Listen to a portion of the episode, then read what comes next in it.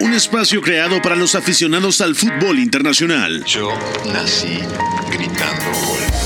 Un proyecto radiofónico informativo, analítico y reflexivo. No tengo nada de original. En el que un grupo de periodistas repasan la actualidad del fútbol en cada rincón del planeta.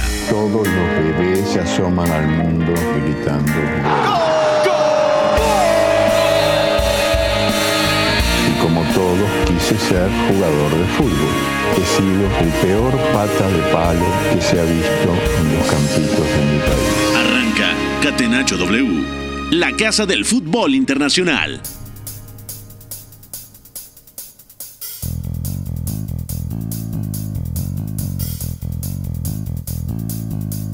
De la tarde con dos minutos. Bienvenidos a Catenacho W a través de W Deportes 7:30 de AM. Es un placer saludarlos. Hoy tenemos un invitado muy especial, Jax Pasi. Mi querido Jax, te mando un fuerte abrazo. Qué placer tenerte con nosotros en Catenacho W. ¿Qué me cuentas? ¿Qué ha sido de tu vida? Ya teníamos tiempo sin platicar en directo y para mí, como siempre, es un placer hablar contigo. ¿Cómo estás, Jax? Pepe, qué gusto hablar contigo, qué felicidad, eh, tanto tiempo que no platicamos. Estoy muy bien, muy contento. Eh, la verdad es que dejé República Dominicana hace aproximadamente dos meses. Estuve cerca, muy cerca de una posibilidad en la Liga MX, al final no se materializó. Y ahora viendo alternativas a nivel internacional de nueva cuenta. ¿Sabes qué? Me llama, me llama a dirigir fuera de México eh, y, creo yo que estoy cerca de una posibilidad importante que quizás pueda materializarse dentro de las siguientes semanas.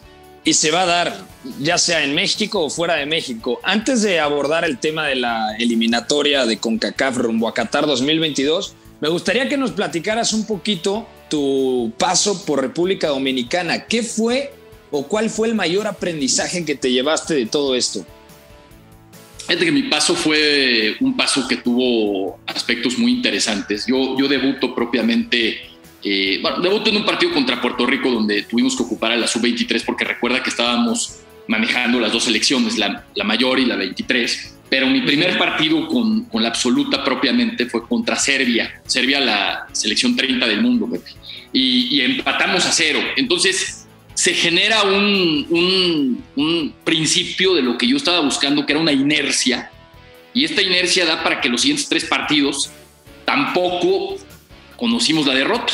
Es decir, le empatamos a Serbia, luego le ganamos a Dominica, le ganamos a Anguila, empatamos con Barbados y nos fuimos a disputar el último partido de grupo, el que definía quién pasaba propiamente a la siguiente contra Panamá.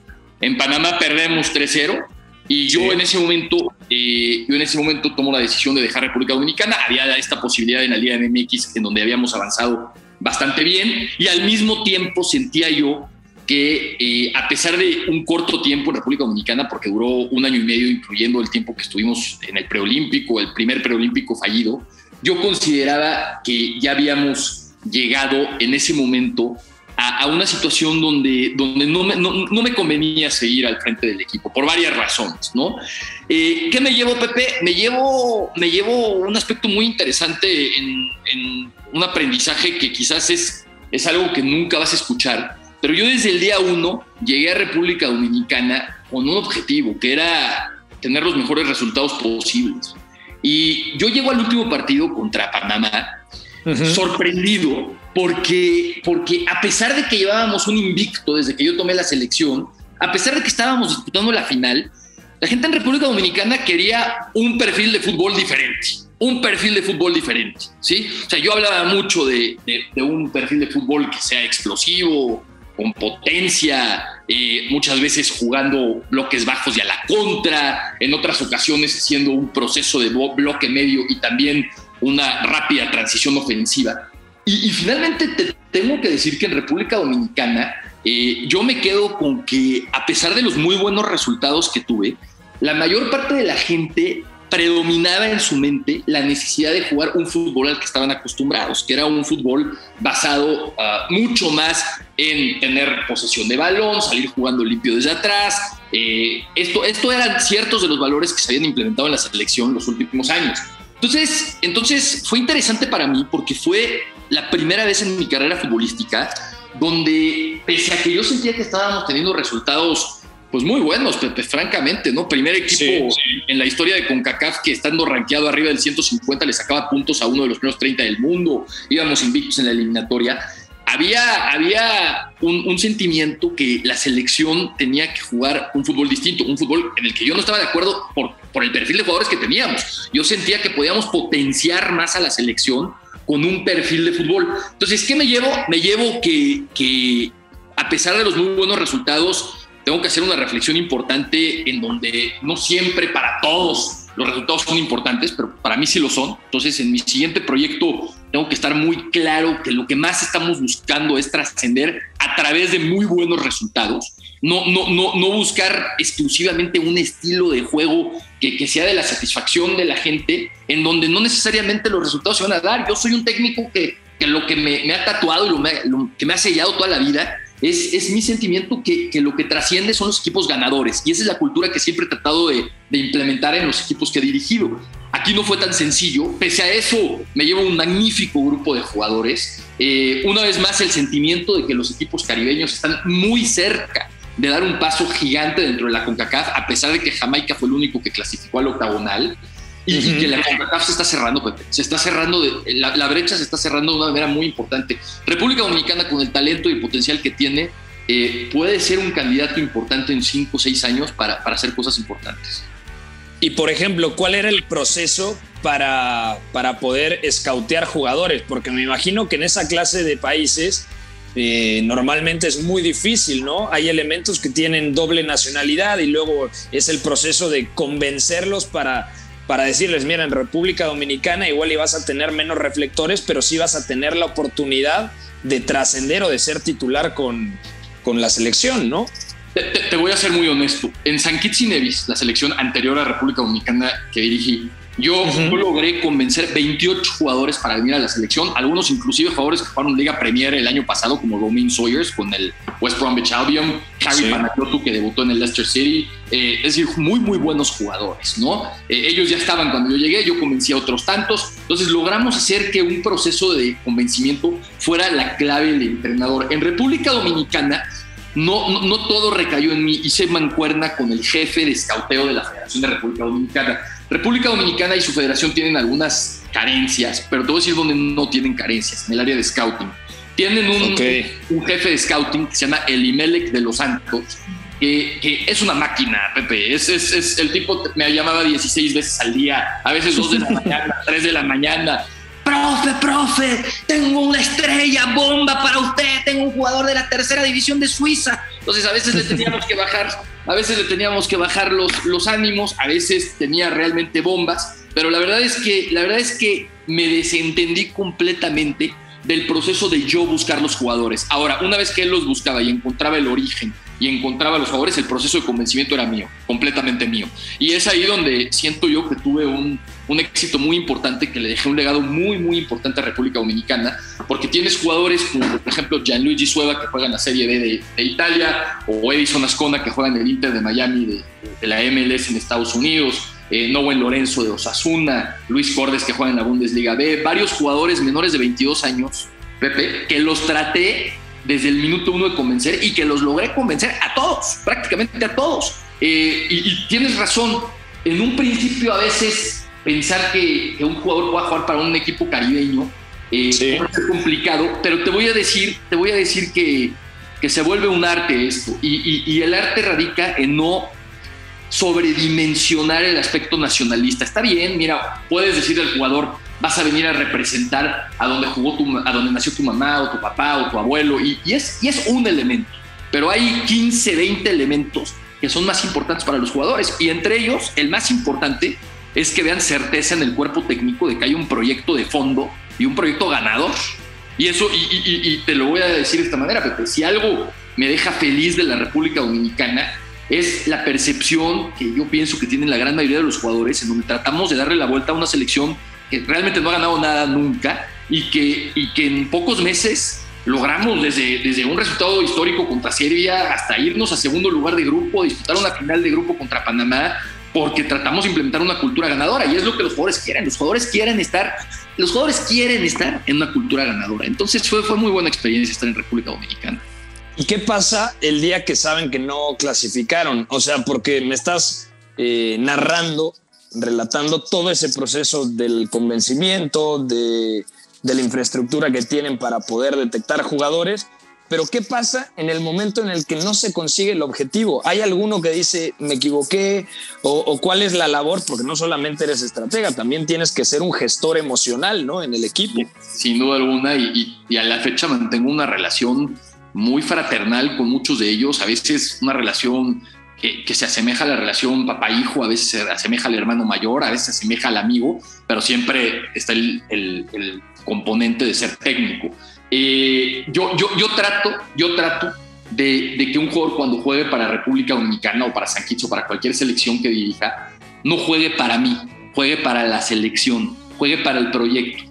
Y, esto es un tema que siempre toco. O sea, te, voy a poner el ejemplo de Edison Ascona, ¿no? Si, tú te acuerdas del preolímpico, Edison Ascona es el muchacho que mete el penal contra México en el preolímpico, eh, cuando jugamos contra México ahí en Guadalajara, en el Estadio Jalisco. Es un muchacho brillantísimo. Tiene, desde mi punto de vista, es un muchacho que hoy a los 17 años eh, si no está en Europa en un equipo top en los siguientes dos años, yo estaría muy sorprendido. Un jugador que, tiene un, talento extraordinario, Edison. Y, cuando yo lo invité a jugar, lo primero que hice fue irme a, Miami. Él vive en Miami, juega en el, en el Inter de Miami. Fuimos, a cenar, sus papás, yo, eh, Edison, Jonathan, mi auxiliar, y, y platicamos de vida, platicamos de futuro, de proyecto. Y claro, siempre menciono el tema de que, de que los roles de los entrenadores son efímeros, eh, Pepe. Eh, lo que yo estuve en San Kitts y en una selección cinco años es, es inédito en, esto, en esta época. Estar año y medio en República Dominicana, sin decirte que fue mucho, pues fue, fue, un, fue un buen ciclo, ¿no? Fue un buen tiempo. Entonces, los jugadores cuando toman la decisión de representar una selección tienen que saber que están yendo a representar al país, al proyecto, a la visión de largo plazo y no al técnico. Entonces yo, yo, yo creo que cuando nosotros perdimos contra Panamá y yo renuncio a, a ser el entrenador de República Dominicana, le hablo al presidente de la federación, le digo, Rubén, creo que ya no estamos empatando mucho en ideas y ahí la verdad es que también tuve una situación donde, donde yo, ellos querían que yo tuviera un proyecto de más largo plazo, pero, pero este proyecto yo quería que fuera eh, muy ambicioso, Pepe, jugando contra selecciones europeas, eh, africanas, asiáticas, de Conmebol, cada fecha FIFA. Cuando no empatas ideas, pues yo renuncio a República Dominicana en muy buenos términos, me llevo de maravilla con la federación pero, pero sí, sí tuve una cantidad de llamadas de, jugadores muy, muy relevantes. Es de, las cosas que más satisfacción me da cuando tú dejas ese impacto en los jugadores, pero yo pienso que ninguno de ellos va a dejar de pertenecer eh, a República Dominicana. Lo podrían hacer ahora muchos de ellos, porque recuerda que la regla FIFA cambió, ¿no? O sea, ahora, tienes, ahora tienes esta posibilidad de que antes de los 21 años eh, puedes jugar un máximo de tres partidos en selección. Eh, en, en un partido de clase A, los partidos están clasificados en clase A, B y C y luego puedes hacer un one-time change, ¿no? Un cambio de una sola vez a otra selección. Eh, hay, hay, ciertos parámetros, pero cualquiera de ellos puede jugar otra, en otra selección. Eh, más allá del tema de Edison, que, que, la verdad es un crack y que Estados Unidos estoy seguro que lo va a buscar, yo, yo pienso que ninguno de, estos jugadores va, va, a querer jugar ni en España, ni en Holanda, ni en, ni en Alemania, ni en Estados Unidos, ni en Italia, como es el caso de Antonio Natalucci. Yo, yo pienso que le dejé una base de jóvenes, muy sólida República Dominicana. Me, me, gusta mucho lo que dices de, de, que siempre el fútbol caribeño está en ascenso y que se acerca, eh, se acerca cada día más al fútbol centroamericano. Ahí está lo que hemos visto con, eh, no sé, Curazao, con Guadalupe, con Haití, San Kitts y Nevis, República Dominicana y obviamente las más potentes que son Trinidad y Tobago y, y Jamaica. ¿Por qué crees que se están acercando tanto los equipos caribeños a los centroamericanos? Por un bajón de El Salvador, quizá Costa Rica, que ahorita va, va en decadencia, ¿no? Después de una gran generación que llegó hasta los cuartos de final en Brasil 2014, o es, el, es la mezcla de los dos factores, ¿no? Quizá los equipos caribeños han dado un paso al frente y los equipos centroamericanos les, les ha faltado quizá un poco de innovación y sus generaciones no son tan buenas a nivel talento individual? Mira, te voy a decir, es, es buenísima tu pregunta, ahí te va. Básicamente, básicamente, primero es difícil hablar del Caribe como un todo, Pepe, porque pues, tú sabes que el Caribe está subdividido en cuatro grandes regiones, que son el Caribe francés, el, Caribe, el Caribe español, está República Dominicana, Puerto Rico, Cuba, el Caribe holandés, que está en Curazao, Surinam, como sus principales potencias, y el Caribe inglés, ¿no? Que, que obviamente ha sido quien más éxito ha tenido históricamente. Eh, dentro del Caribe inglés te pongo aparte a Trinidad y Tobago, que sí trae un bajón de juego eh, terrible en los últimos años, ¿no? O sea, lo que era Trinidad y Tobago contra lo que es hoy día ha sido un proceso que, ha ido en, una decadencia muy importante. Pero excluyendo a, a Trinidad y Tobago, la verdad es que hoy las selecciones caribeñas tienen tres factores que le están ayudando muchísimo. El primero se está contratando muy buenos técnicos, Pepe. Y eso, y eso, y eso, pues tú sabes que te da un plus porque no nada más es el planteamiento de un partido, sino es, es el planteamiento de un proyecto, no es la estrategia de largo plazo de a dónde vas. Entonces, no puedes entender a Curazao y a Surinam su ascenso maravilloso sin entender que, por ejemplo, Curazao en el camino tuvieron de técnicos a, a, tuvieron de técnicos a Gus Hiddink, no puedes entender a Surinam sin, sin el proyecto que hizo Dingo Rey, que también fue un gran jugador holandés eh, en, la década de los 80. Eh, hay, hay, muchas, muchas selecciones, pienso yo que yo le he contribuido eh, a, San Kitts y Nevis y a República Dominicana en hacer proyectos, la verdad, muy sólidos, muy, muy fuertes. pienso yo que hoy en el Caribe tienes muy buenos técnicos, cada día tienes federaciones que, que son más transparentes en cómo invierten sus fondos. Y eso quiere decir que le están invirtiendo mucho dinero a las elecciones. Antes quizás no era tan, tan visible o, tan transparente cómo se invertía el dinero, pero cuando tú le inviertes a las elecciones, tienes posibilidades de hacer partidos amistosos en Europa, tienes la posibilidad de hacer giras, tienes la posibilidad de, traer a jugadores de todas partes del mundo, contratar mejores técnicos. Entonces está el perfil de técnico, están las inversiones. Y, al final, Pepe, la razón más poderosa de todas es que el, el biotipo del jugador caribeño, siendo que no podemos eh, generalizar, es un biotipo de un jugador muy potente, muy explosivo, que lo único que necesitaba era una organización táctica. Entonces, esta idea de tener mejores técnicos está generando que no nada más sea, sea un biotipo de un jugador explosivo que, que, puede ir al frente y que a través de la explosividad, la potencia, la velocidad puede ganarte duelos individuales, sino como en África, ¿no? Como en África, lo que está generando ya son coyunturas tácticas donde, donde tienes ya ese potencial eh, físico-técnico, porque no nada más es físico, es físico-técnico. O sea, de nada sirve correr si no puedes correr con el balón a la máxima velocidad, de nada sirve irte al espacio y explotar si no puedes controlar el balón. Pero, pero esta este, este potencia físico-técnica ya está siendo al servicio del equipo. Entonces, pues cada vez se complica más, para cualquier selección se complica. Centroamérica, por el otro lado, tampoco es que ha dejado de crecer. ¿eh? O sea, yo veo los proyectos que traen eh, Coito en Honduras, el proyecto de Thomas Christensen en Panamá, el proyecto que, tiene ahora El Salvador a partir de la salida de Carlos de los Cobos. Eh, Panamá está creciendo, si acaso eh, Honduras está creciendo, El Salvador está creciendo. Si acaso el único equipo de, de Centroamérica que hoy está entrando en una fase más complicada por la edad promedio de su generación que hoy está en la selección nacional y porque no tiene una camada de jugadores jóvenes tan, tan importante como otras selecciones, es Costa Rica. O sea, cuando, cuando a mí me dicen, cuando a mí me dicen, eh, tocando el tema de la eliminatoria, tu pronóstico es México, Estados Unidos y Costa Rica, la verdad es que no, ¿eh? yo no pienso que Costa Rica hoy día sea el favorito para estar entre estos tres equipos. Yo pienso que Costa Rica, de todas las selecciones caribeñas, eh, centroamericanas, es la selección que hoy puede sufrir más, porque está justamente entre generaciones, Pepe. Y, la generación que hoy tiene de 28, 30, 32 años, eh, está entrando en una, en una involución normal de la edad, normal de tiempo junto que ha estado en la selección, y, Costa Rica no, no, ha podido generar un núcleo de jugadores de 18, 19, 17, 20, 21 años que, que pueda sobre ponerse a adversidades y, tomar la, selección y, ser la base de la selección. Es que como muestra Brian Ruiz, ¿no? Que es su principal figura, ya tiene 36 años. Es cierto que están los Joel Campbell, ya Bolaños no, no, no va a la selección. Keylor Nava sigue siendo un, un ícono, ¿no? Y ahora sigue siendo titular en el Paris Saint Germain, pero muchos partidos parece que no los van a contemplar ahora, eh, o porque no ha podido viajar, o por ciertos impedimentos. Entonces, yo comparto esa línea de lo que comentas, de que Costa Rica igual y llega a Qatar 2022, pero luego ya pensar en 2026, ahí el recambio generacional va a ser bastante complicado.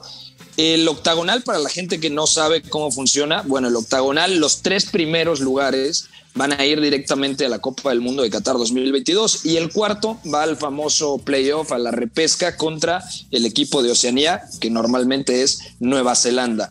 ¿Quiénes son los integrantes de este octagonal? Está Canadá, está Costa Rica, está El Salvador, está Estados Unidos, está Honduras, está Jamaica, está México y está Panamá.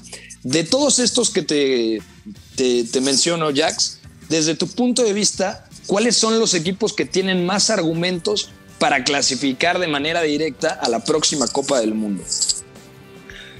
Mira, claramente hoy día lo que está pasando con Estados Unidos es, es, algo que considero que en México no se le está dando la justa dimensión, ¿no? te voy a decir por qué, porque hay, hay, un, hay demasiada rivalidad, entonces el, exceso de rivalidad genera falta de objetividad. Pero ya cuando, ya cuando te sales de, la atmósfera de la rivalidad y, te pones el, sombrero de analista, el sombrero de, la objetividad, te das cuenta que lo que ha hecho Estados Unidos los últimos 3, 4 años es, es, memorable, o sea, memorable. Hoy tienes una generación de, muchachos de 17, 18, 19, 20 años que, la firma cualquier equipo del mundo del mundo, ¿sí? Eh, hoy, hoy lo que pasó en la Copa Oro no es cualquier cosa, porque este equipo no era el equipo B de Estados Unidos, como mucho se dijo. Este era el equipo C, Pepe, ¿sí? Porque Estados Unidos hoy no tiene 22 jugadores en Europa, hoy tiene 60, 70 jugadores en Europa en, en, muy buenas ligas. O sea, nada más analiza lo que está pasando en la Bundesliga, analiza el Venecia que tiene tres jugadores de Estados Unidos, el Venecia, Pepe, o sea, sí, sí. Y, y no estamos ni empezando a tocar a los Pulisic, a los Reina, o sea, estás hablando de una plétora de jugadores tremenda. Ya si te vas a un equipo B, tienes varios jugadores jugando en Escocia, Bélgica, Holanda, ligas que son, pues no son de las Championship. Championship, o sea, imagínate, ¿no? Y luego ya tienes el equipo de la MLS, que es un equipo, digamos, C en la perspectiva de Estados Unidos. Entonces, el equipo que le gana a México la Copa Oro fue un duelo C versus B más. ¿No? Tampoco México tenía su equipo A, no era el equipo B, tenía una mezcla del equipo A y B, porque la verdad es que la competencia eh, del preolímpico eh, sí, sí, sí, es un, sí fue un golpe muy fuerte para la selección mexicana. Entonces, lo que está pasando en Estados Unidos es, es increíble. Yo le decía a, un, a, una persona que traje mi cuerpo técnico el otro día, ¿cómo, cómo, en qué nivel está Estados Unidos? Que un jugador como Ricardo Pepi, por ejemplo, que tiene 18 años, es el, es el estadounidense con más goles en la MLS de 18 años, Pepe, ¿sí? Que va a estar en Europa muy pronto, muy próximamente. Y tú lo ves en cada equipo, tiene una locura de jugadores jóvenes. Entonces, Estados Unidos para mí tiene un walk in the park. O sea, Estados Unidos va a caminar directo al, al, octagonal, pudiera tener alguna dificultad en ciertas visitas, por la, sobre todo por la logística de este octagonal que, que, realmente está muy compleja por el tema COVID, la cantidad de jugadores que van en Europa, no sabes cuántos van a poder llegarte a un partido. O sea, yo, yo ya, yo, yo, yo ahora tengo que reestudiar cada una de las listas, porque tú sabes que las listas de un partido y del otro partido son diferentes para Jamaica, para Estados Unidos, eh, incluso para México. Yo pienso que Estados Unidos eh, eh, la tiene muy clara. Creo que México va a tener un octagonal mucho más difícil que, los hexagonales que, tuvo rumbo a 2018 eh, y rumbo a 2014, pero pienso que México tiene claridad para, para ser un equipo que, que llegue al octagonal. Entonces tienes Estados Unidos y México, y al que veo como el tercer candidato más fuerte, sin la menor duda, sí, es Canadá. Yo también. yo, yo, yo también, qué bueno que lo mencionas porque el proyecto del inglés John Herdman, me parece muy interesante y además no, no solamente es el, el plan colectivo, sino que a nivel individual realmente Canadá tiene muy buenos jugadores. Cuéntanos un poco más a fondo de por qué ha dado el salto de calidad. Me parece que Canadá no va a una Copa del Mundo, o mejor dicho, la única Copa del Mundo que ha disputado fue en México, exactamente, en México 86. Entonces regresaría después de muchísimo tiempo a un mundial y yo creo que tiene argumentos para hacerlo. yo, conozco, yo conozco a John Hurtman muy, muy bien. Es de los técnicos que he enfrentado en mi carrera con los que mantengo una amistad eh, fuerte. Eh, tuve un evento con él que te lo tengo que platicar anecdóticamente en 30 segundos, porque, porque nuestra relación empezó de la peor manera, porque él, me, él, en un entrenamiento me espió con un dron Y, pues esto de espiar con un dron está entre lo ilegal y lo legal, no es ilegal precisamente. ¿sí? Saludos a, a, Joan, ¿no? Él es testigo de toda esta eh, anécdota eh, o no? Eh, él es súper testigo, él es partícipe de, este, de, este, de esta anécdota, Joan Ginebra. Y la verdad es que yo a, John Hurtman en la conferencia de medios que tuvimos previo al partido San Kitts y Nevis Canadá en noviembre de 2018, pues lo expuse ante todos los medios y ante CONCACAF, ¿no? No por hacer algo ilegal, porque no es ilegal, sino por hacer algo que no me pareció lo más ético. Entonces, obviamente, eh, tuvimos una relación que empezó muy, muy, muy agresiva, muy álgida. Termina el partido que San Kitts perdió 1-0 con Canadá, que, que, fue tan buen partido, Pepe, fue calificado como el mejor partido en ese entonces eh, de, lo que era inicialmente la Liga de Naciones, la primera versión de la Liga de Naciones en 2018, que era clasificatorio también rumbo a, Copa Oro simultáneamente, y, mantenemos una relación muy bonita, John Hurtman y yo, nos, escribimos de vez en cuando, nos respetamos, creemos los dos que nos aportamos mucho. ¿Qué ha pasado con Canadá? Mira, eh, lo mismo que ha pasado con Estados Unidos, lo mismo que ha pasado con Estados Unidos, es, es, es, es mini Estados Unidos en lo que le ha pasado una cantidad muy importante de jugadores que pudieron elegir jugar para otras selecciones decidieron jugar para Canadá. Y, y, el, y, por el otro lado tienes también el, hecho de que Canadá es un país que previo a COVID siempre fue un país de, de, brazos muy abiertos para recibir gente de todos lados del mundo. Entonces recibió una cantidad de inmigrantes muy importantes de diferentes países que adoptaron una mentalidad y una nacionalidad canadiense crecieron como canadienses y hoy lo que tienes es un equipo de fútbol que juega eh, una mezcla súper interesante, parecida a la de Estados Unidos, donde tienes aspectos muy europeizados. Te voy a decir un aspecto muy europeizado que tiene Canadá. Recibe muy pocos soft goals, muy pocos soft goals. Es una defensa férrea, seria, fuerte, pero al mismo tiempo tiene esa explosividad de jugadores que te da como Alfonso Davis o Jonathan David o Sayo Larín o el propio Buchanan. Sí, claro. Entonces tienes, entonces tienes, y, lo de Buchanan, te voy a, luego te voy a dar unos temas interesantes con él, pero, pero tienes, tienes variabilidad de ataque.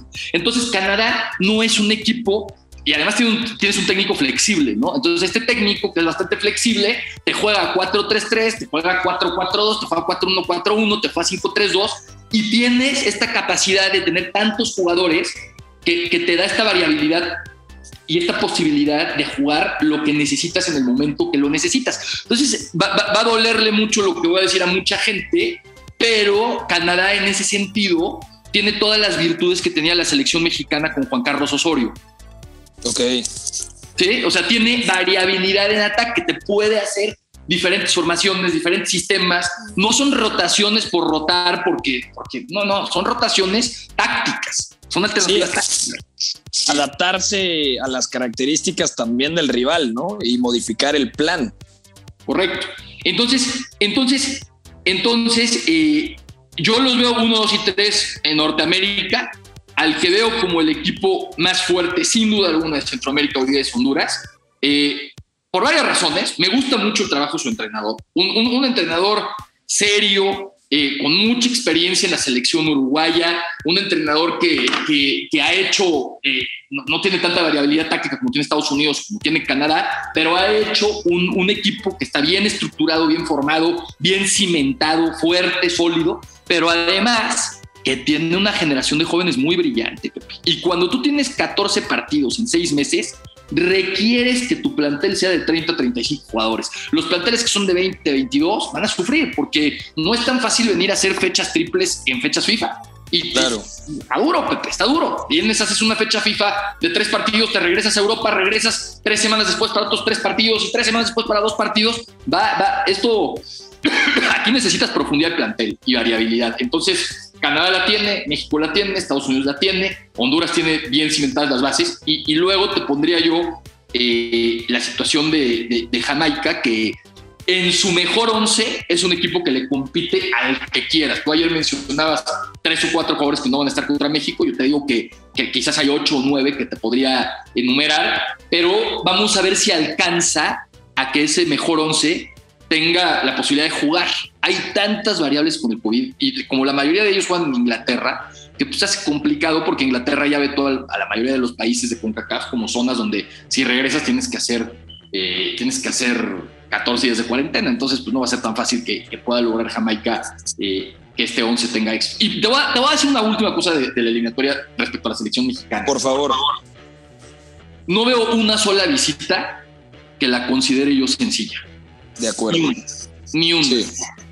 Entonces, eso, eso te complica, Pepe, eso te complica, porque antes tú decías, mira, estoy fuerte en el Azteca, estoy fuerte en casa, eh, y voy a sacar tres, cuatro visitas que seguramente son, son, las tengo presupuestadas. Yo hoy veo que todas las visitas que va a hacer México van a ser muy complicadas, todas, incluyendo la de Jamaica. Yo acabo de visitar Panamá, eh, sé muy bien la atmósfera que se está generando en Centroamérica respecto a México, que no, no nada más es la que conocemos toda la vida, sino que ahora está complementada con, con mayor conocimiento táctico de cómo enfrentarla. O sea, pienso que México no va a tener una eliminatoria fácil, pero sí va a clasificar. Yo, yo, también creo que va a tener un camino difícil, tiene todos los argumentos para clasificar y comparto lo que comentas. Tú sabes más del tema, pero Estados Unidos, México, Canadá, sí los veo como los tres eh, candidatos a llevarse el boleto directo rumbo a Qatar. Y luego el cuarto, yo también creo que entre Honduras y Jamaica, porque Costa Rica no sé realmente, dependerá mucho del estado de forma de sus individualidades y sus principales figuras. Jack Spassi, ¿algo más que quieras agregar? Qué bien lo paso contigo. es que sabes que, Pepe, cada vez que hablamos tú y yo, ¿cómo, que ahorita estoy volteando el reloj? ¿Media hora? ¿Qué onda? O sea, media hora ya pasó, no puede ser. Pasa demasiado rápido, pero nos debemos un café y, y muchas pláticas más, amigo. 100%, 100%. Pues cuando tú quieras, Pepe, nos debemos ese café, lo hacemos y, y estoy siempre para ti en cualquier momento, en cualquier medio de comunicación, cualquier programa. Me encanta platicar contigo y eh, ya sé que tu camino en medios de comunicación va espectacular, pero pues no descartemos que en tres años eh, te metes a la cancha a, ser parte de un cuerpo técnico, porque nadie, nadie puede decir que que, está de más tus conocimientos, tu visión táctica, tu sensibilidad a las cosas. Entonces ya sé que te estoy provocando algo que no te gusta hablar del tema, pero ten mucho éxito en tu camino en medios de comunicación, te sigo todos los días, pero ya veremos si en un futuro también te metes a la cancha. Un abrazo, Pepe. Eh, muchas gracias. Y si me invitas, pues lo pienso. No importa en dónde, pero si me invitas, eh, te lo juro que me lo pienso. Ahí estaba Jack Spassi, entrenador profesional de fútbol. Vamos a una pausa. De verdad, qué bien lo pasamos en esta charla con Jax. Eh, al regresar viene el señor Beto González para desmenuzar un poquito de la eliminatoria euro, eh, europea. Ya estoy hablando como ruso, europea rumbo a Qatar 2022 y también platicaremos un poquito de la eliminatoria en África. Pausa, no se despeguen. Regresamos aquí a Catenacho W a través de W Deportes 730 de AM triunfo debe ser también la consecuencia de una superioridad moral, no solamente futbolística. Si en el triunfo no están implícitos los recursos, si los recursos nos dan igual, estaríamos dándole a la sociedad un mensaje terrible. Somos la resistencia. Catenacho W, la casa del fútbol internacional.